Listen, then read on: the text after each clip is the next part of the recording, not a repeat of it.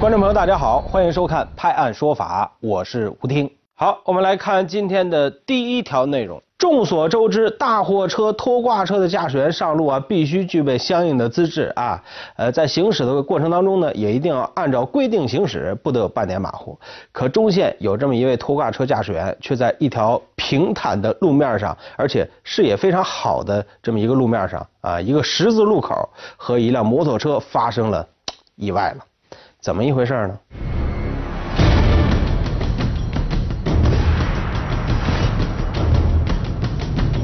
我们看到的这段视频是发生在中线都阳工业园十字路口的一起交通事故监控。画面中，拖挂车与摩托车呈九十度直行行驶，随后在十字路口中心处两车相撞，摩托车被撞飞大概二十几米。当时啊，我在现场去的时候，我看到了伤者的还是比较遵守交通法规的，他戴了安全头盔的。当时的那个头盔已经是撞破了的了，并且有碎块的现场。好，然后我还看到他的那腿的话。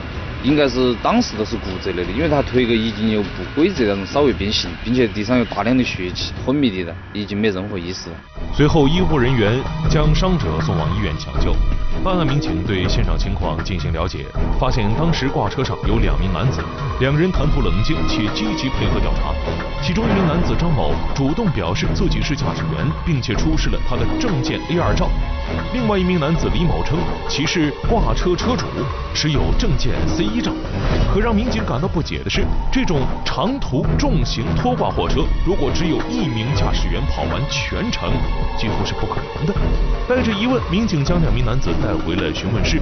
张某表示，是他将货车由安徽省开往重庆市。至于此次事故，也是因为长时间开高速，人比较疲劳。民警又对车主李某进行询问，李某称事发时自己在睡觉，驾车的人就是张某。而另一边的伤者的情况也不容乐观。当时送到医院的话，就伤者我们还有其他民警都在进行跟进哈，在五阳医院那边都比较严重了，对直直至颈内简单的包有可能要做出手术或者其他的一些比较严重的哈，我们建议立即转到中心人民医院来进行这个抢救来了。与此同时，民警告知当事双方先去筹钱，以便支付医疗费用。期间，民警也带着本案的重重疑点继续进行调查工作。最后，在监控视频中有了重大发现。我们那个警啊，就随到我们最主要的目的也是带着前面的我们疑问，去哈主要是确定家人关系。事故发生后嘛哈，那货车驾驶员呢，给他乘坐人都从分别从驾驶和副驾驶下来了，然后从那监控上看到驾驶人员。是穿了一个黑色的上衣，这还胸前有点白的，哈，然后呢副驾驶下来的呢上衣是个白色，因为视角都比较远哈，所以说但是还是能够看出他的上衣是白色的，哈，所以还有驾驶员呢后头下来的后哈，哎都站在那块儿，我们稍微隔准，因为视角比较远，所以看到，但是还是能够稍微看出来，驾驶下来个比较矮一点点。之后民警又查看了出警现场的执法记录仪视频，这才发现。真正的驾驶员并不是在前期承认自己是驾驶员的张某，而是拖挂车车主李某。两人联手上演了一出狸猫换太子的戏法。再次被传唤回来的二人看到这一铁证，再也无法狡辩。不幸的是，此时伤者因头部伤情过重去世了。而张某最终承认了自己为了钱替李某顶包的违法事实。两人甚至还签订了一份金额为十五万元的顶包费协议。当时就是有一个错误的开始，认识还是没有转变过来，也就签了这个协议。因为我的家庭很困难，也确实拿不出来这赔偿的这这这些钱，所以说当时也就想签了协议以后啊，嗯，驾驶员愿意他愿意承担这些。目前，犯罪嫌疑人因发生交通事故致人死亡，涉嫌交通肇事罪以及逃逸、准驾不符的加重情节，已被警方刑事拘留，案件正在进一步侦办中。您说说这个李某是吧？胆大包天，持 C 一驾照驾驶拖挂车啊，出了事儿还想着找人顶包，甚至还为这个事儿签了一份协议，胆儿太大了啊！话说这个签的协议的目的到底是什么呢？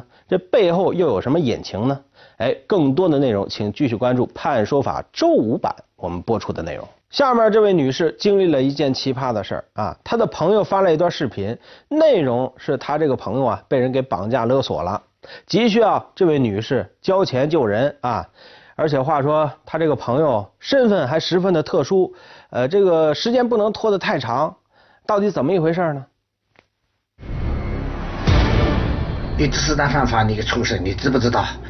有什么话我们坐下来说，你不能用这种手段，否则你会越走越远的。视频画面中的一幕发生在江苏镇江丹阳，而视频画面中的男子姓周，他称自己被人绑架了，需要帮助。而这位周先生的朋友娟儿姐，就是看到这段视频，确信周先生真的被人绑架，立即将自己的一点五万多元的辛苦钱作为赎金打了过去。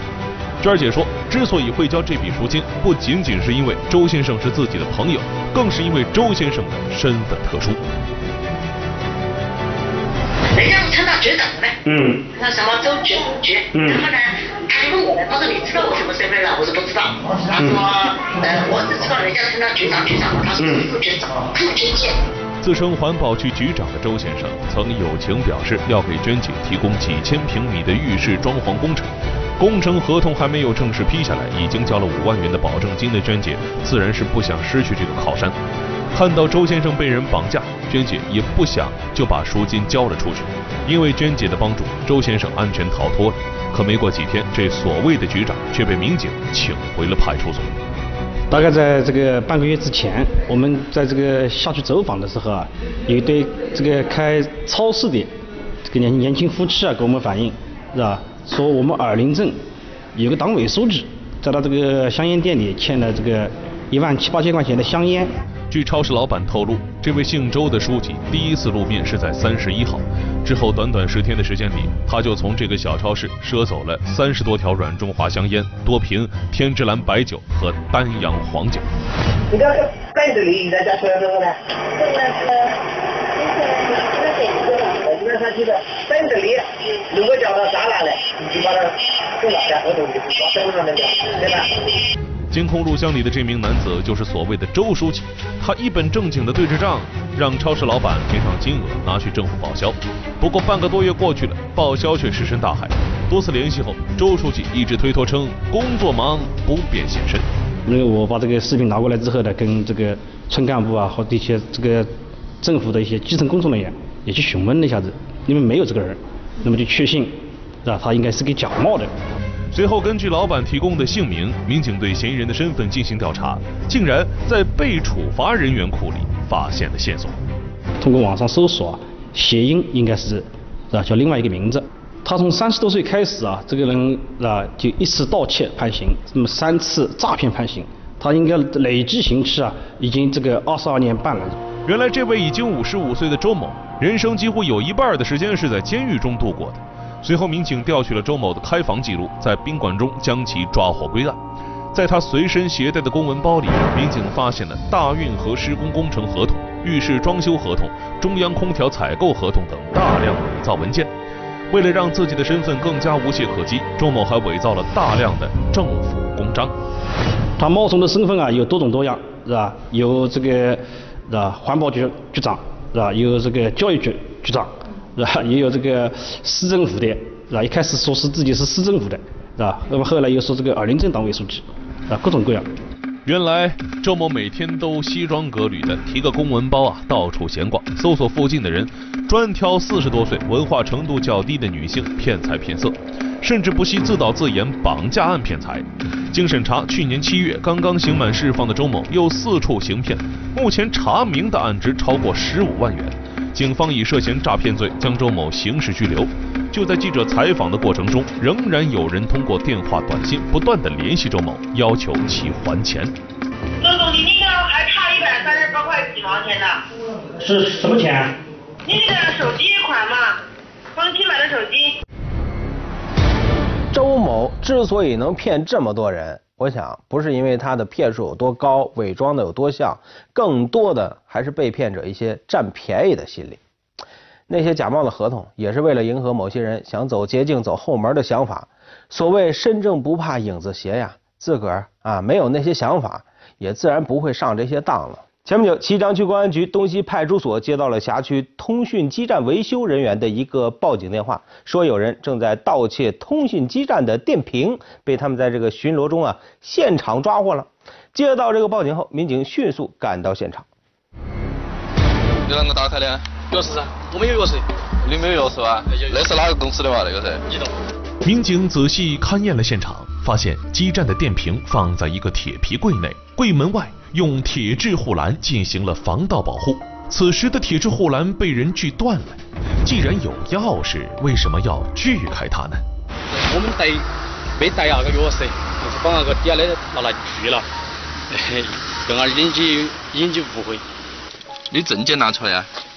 我们那种沙田工干，沙田工，意思说我我们是。在现场处置的民警看到，一辆从事工程维护保养作业的专用车辆，车内还装有维护保养的工具和刚刚被拆卸下来的通讯基站电瓶四个。这些电瓶是由身旁这位身穿红色工作服的人带领他的工人从基站上边卸下来的。啊，你是干啥子的？我是做光纤和搞维护的。啊，工人干啥子维护啊？嗯，移动。移动维护。哎。哪个喊你来换你那里的嘛？今天？嗯，现在哪个喊你来换那个的我们电脑上有工单，电脑上有工单。这群人看上去很专业，身着整齐一致的工作服，操作着专业的维护工具，还自称是受公司委派来更换电瓶。不过他们始终拿不出公司的派工单据。好看的工单啊？对，我都那个 QQ 上的，我们我们这个就没，我这个没 QQ。你喊的你上家是哪个嘛？嗯，上家是哪个？上上家。啊，喊你来换的那个人，喊到到派出所来呀？他没没得起，没没得责任，没得没得么多。通过询问，民警发现这伙人身上的疑点越来越多，于是警方决定将其带回派出所调查。经过多番与基站维护公司了解核实，民警得知该公司并没有外包拆除基站电瓶业务。主要是他那个包工头，他可能是以前是专门做那方面一个基站维修的，他个人对那方面的经验也非常丰富。他身上是随时随地都有一串钥匙，那个钥匙能打开百分之九十以上的基站，然后把那个基站线路那些断开，断开由工人然后搬起走。如果说那个基站高头有那个防护装置的话，他都会事先准备一个砂轮机，然后把那个基站的防护都给它切割掉，然后再进行盗窃。民警通过核实了解到，现场那辆装有四个电瓶的皮卡车是一辆套牌车，而车上装载的四个电瓶也来路不明。你们车上那几个电瓶，就是今天在哪里下的嘛？这上面那些我搞不清楚，这东西不啷个熟悉。哦，这是今天下的，是不是？哎，今天下的。我带你去看，你都晓得是不是那个地方？啊。知道不？好，要得。在对犯罪嫌疑人董某随身物品进行检查时，民警发现其手机内存有大量基站照片。民警经过核实，发现这些照片上的基站分布于綦江区、万盛区的周边地区，总共有二十四个。这些照片也成了董某犯罪的铁证。盗像的目的是啥子？他告诉工人来说，第一是为了发给公司讲那个地方电瓶坏了；第二是为了固定统计那个坏了的数量。而且同时，他都误导旁边的那些工人，他请的工人，他告诉工人说，他们只是负责对基站进行维护，帮电池负责搬走，然后另外一组就是他编的一组工人会来新电池的安装。据民警调查，在二零一六年的时候，董某的确承包过万盛片区一项通讯基站的维护业务。不过，在工程进行期间，董某了解到盗窃基站电瓶能发一笔横财，于是待工程结束后，他开始招聘工人，谎称又接到了业务，将制作好的工装发放给工人，并再三叮嘱他们，作业期间必须统一着装。啊，左边那个有个 logo，写的是那个零秒通讯。呃，三个字，看起是看起都是一般正常的一个那种，专门是负责安装的工作人员。然后车上同时还有啥子通讯零零零幺那些相关方面的那个车牌，还有他那些所有的工具，还有同时还有他手机头还有他的门市的照片儿。当当时这迷惑性非常大，让人以为他们可能都是正常负责那个线路维修和安装的一个工作人员。从二零一七年二月以来，犯罪嫌疑人董某带领工人在綦江、万盛等地流窜作案九起，盗窃二十四个通讯基站的电瓶，涉案金额达十万余元。我们经常在影视作品当中看到这样的画面啊，咣咣咣敲门，我们是警察，例行查房。话说最近呢，一家宾馆也上演了这样的一幕。话说，难道是宾馆里有人在从事违法活动吗？可是。宾馆的工作人员却觉得非常的疑虑，为什么呢？因为这些所谓的警察竟然拿不出证件。我家住我是公安的，我家住身份证，他把身份证不要领一把，我看到就放弃了，天天就不像公安的。前不久的一天下午，一家宾馆里来了一名自称是警察的男子。这名男子没有穿制服，也拿不出警官证，可他不顾工作人员劝阻，跑到二楼挨个敲门查房，影响了宾馆的正常运营。民警赶到后，立即制止男子的行为，将他带到楼下。你刚才不是跟我讲警察吗？啊，你警察？不是警察，我是红他的，知道为什么？你胡哪个？胡哪个？有有问你警察号码吗？不好跟我说。男子急得扇起自己的耳光，连连认错，不该冒充民警。那你怎么为什么跟他讲你是警察呢？不好意思，你别打，你你别用打字，你骂死鬼也骂死。对啊。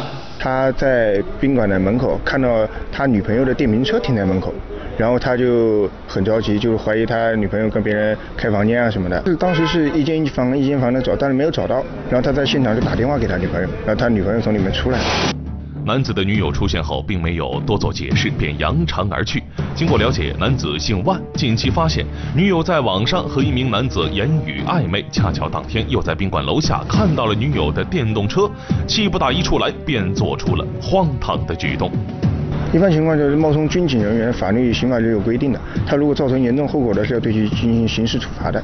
像他这种就是情急之下嘛，一时糊涂，就我们对其进行情节比较轻微，我们对其进行了批评教育。您看遇事儿要冷静，千万不能意气用事儿啊！经过民警的批评和教育，万某也认识到了自己的错误，同时也表示了自己会理智的处理和女朋友之间的感情问题。最近家住江北盘溪市场附近的唐先生，呃，丢了东西了，在家里啊有金银首饰、航空纪念币以及现金，这些东西的总价加起来有一万多呢。因为平时自个儿具备一定的防盗意识，唐先生在家里装了视频监控。他回家一看，才知道自个儿家被人给洗劫了。那个人都是那个人都是哎，因为很明显，你看起他还进门了之后东张西望一个，还有一个还戴手套，戴了一副白手套。应该说一看给给我们的感觉就是那个人应该是前科人员，有一定的反侦查意识。发现被盗后，唐先生第一时间向辖区的江北区公安分局石门派出所报了警，并将这段案发现场的视频资料提供给了办案民警。我们可以从视频上看到，一名身穿白色 T 恤、米黄色长裤的陌生男子，趁唐先生不在家时，偷偷进入了房间，先后对失主唐先生家的主卧和次卧进行了翻找。在翻找东西的同时，这名陌生男子还在和谁打着电话。看，那个很明显的那种，当时我们都发现那个问题。他过来的时候是戴起耳机的，反正一般情况下，当时我们也也是留意到那一点了。然后以及后面也还可以看得到有很明显的那种，很明显的一个，他跟外界应该是在保持通话的。当时我们就感觉他是很明显戴了个耳机，右边耳朵那边，是很明显感觉到他跟外界在通话。所以说我们感觉那个案子应该不止他一个嫌疑人。应该在门外或者楼下，专门有人替他放风，他一直跟外头保持联系的。这段作案现场的视频监控让警方明确了其中一名犯罪嫌疑人的体貌特征。警方围绕这条重要线索展开了调查工作。随着调查的深入，警方从案发中心现场周边的一段监控视频中又获得了一条重要线索。这条线索不光印证了前面的推断，同时也为接下来的案侦工作找到了突破口。你看，很明显，那个当时调取到那点儿，那个路面上有监控，符合当时我们最初判定的一个目标。米色的裤子，白色上衣，那个而且衣服特征还是很明显，肩膀处有两条黑道，两个人，很像。当时当时确定不清楚。后来等一下，他们又从那边出来，就走在大路上头。呃，因为后来经过我们看查看时间呢，因为那个时间大概是在三点三十八分左右，因为那个时间啊正好是出租车交班的时候，应该是他们是感觉到我们感觉啊，他应该是打不到车，就说一般情况下他们是要马上打车离开的，但是你看发现他在这个附近呢在转，所以应该是我们感觉他应该是打不到车，那个时间正好也是出租车加班的时候啊，就离开那个地方了。这段监控视频给侦查员提供了重要信息是。犯罪嫌疑人没有携带交通工具作案，而乘坐出租车离开的可能性也不大。那么，公交车的摸排工作就成为了重点。不过，警方通过对周边每一个公交站的监控查询，却没有找到犯罪嫌疑人的身影。犯罪嫌疑人到底是通过什么样的方式离开作案现场的呢？那个时间段，经过那个路段的所有公交车的监控进行查看之后啊，发现那两个人呢并没有上公交车，所以说我们就估计啊，应该是那两个人是打了打了出租车离开现场。嗯，后来在那个时间段呢，正好那个时间段呢，经过那个路口儿，那两个人的转转悠的那个路口儿呢，就只有一辆出租车从那个路口儿经过。所以说，我们就排查了那辆出租车。案侦工作差一点就被带进了死胡同。不过，细心的民警通过大量的视频审看工作，最终将线索得以延续。警方很快将视线锁定在了这辆可能装载了犯罪嫌疑人的出租车上。我们就抱着试一下的心态，就一直追那个出租车的监控，后一直追到沙坪坝沙滨路秋水长天小区门口，发现那个出租车下车的一个视频。结果一看，就正好是那两个嫌疑人，很明显那个嫌疑人，这是衣服、米色裤子，这些体貌年龄啊那些，应该都是他两个人。犯罪嫌疑人的落脚点找到了，明确身份就不是难事了。很快，警方对锁定的两名犯罪嫌疑人实施了抓捕。哎，打的过吧？是不是？啊？这是啊？那是我的。那那是那个在我。我是捡的。啊，你不管外头捡不捡吧，是不是刚刚你家去吧？啊。是不是把相册儿？哎，是的衣服噻，啊。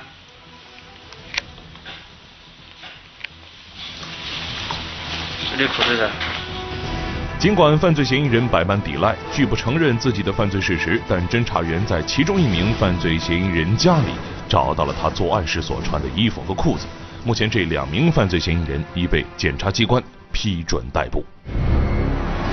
据民警介绍，正如当初警方判定的一样，两名犯罪嫌疑人都有入室盗窃的前科，犯罪的经验非常老道。他们以为没有被警方现场抓获啊，就抱着侥幸的心理与警方对抗，拒不承认自个儿的犯罪事实。但哪里知道，侦查员锲而不舍，将他们每一件犯罪的证据都一一找到，摆在眼前，形成了一个完整的证据链。就由不得他们丝毫的狡辩了，最终以零口供的形式对他们实施了有效的打击，维护了法律的尊严。好，感谢收看《判说法》，我是吴听，明天见。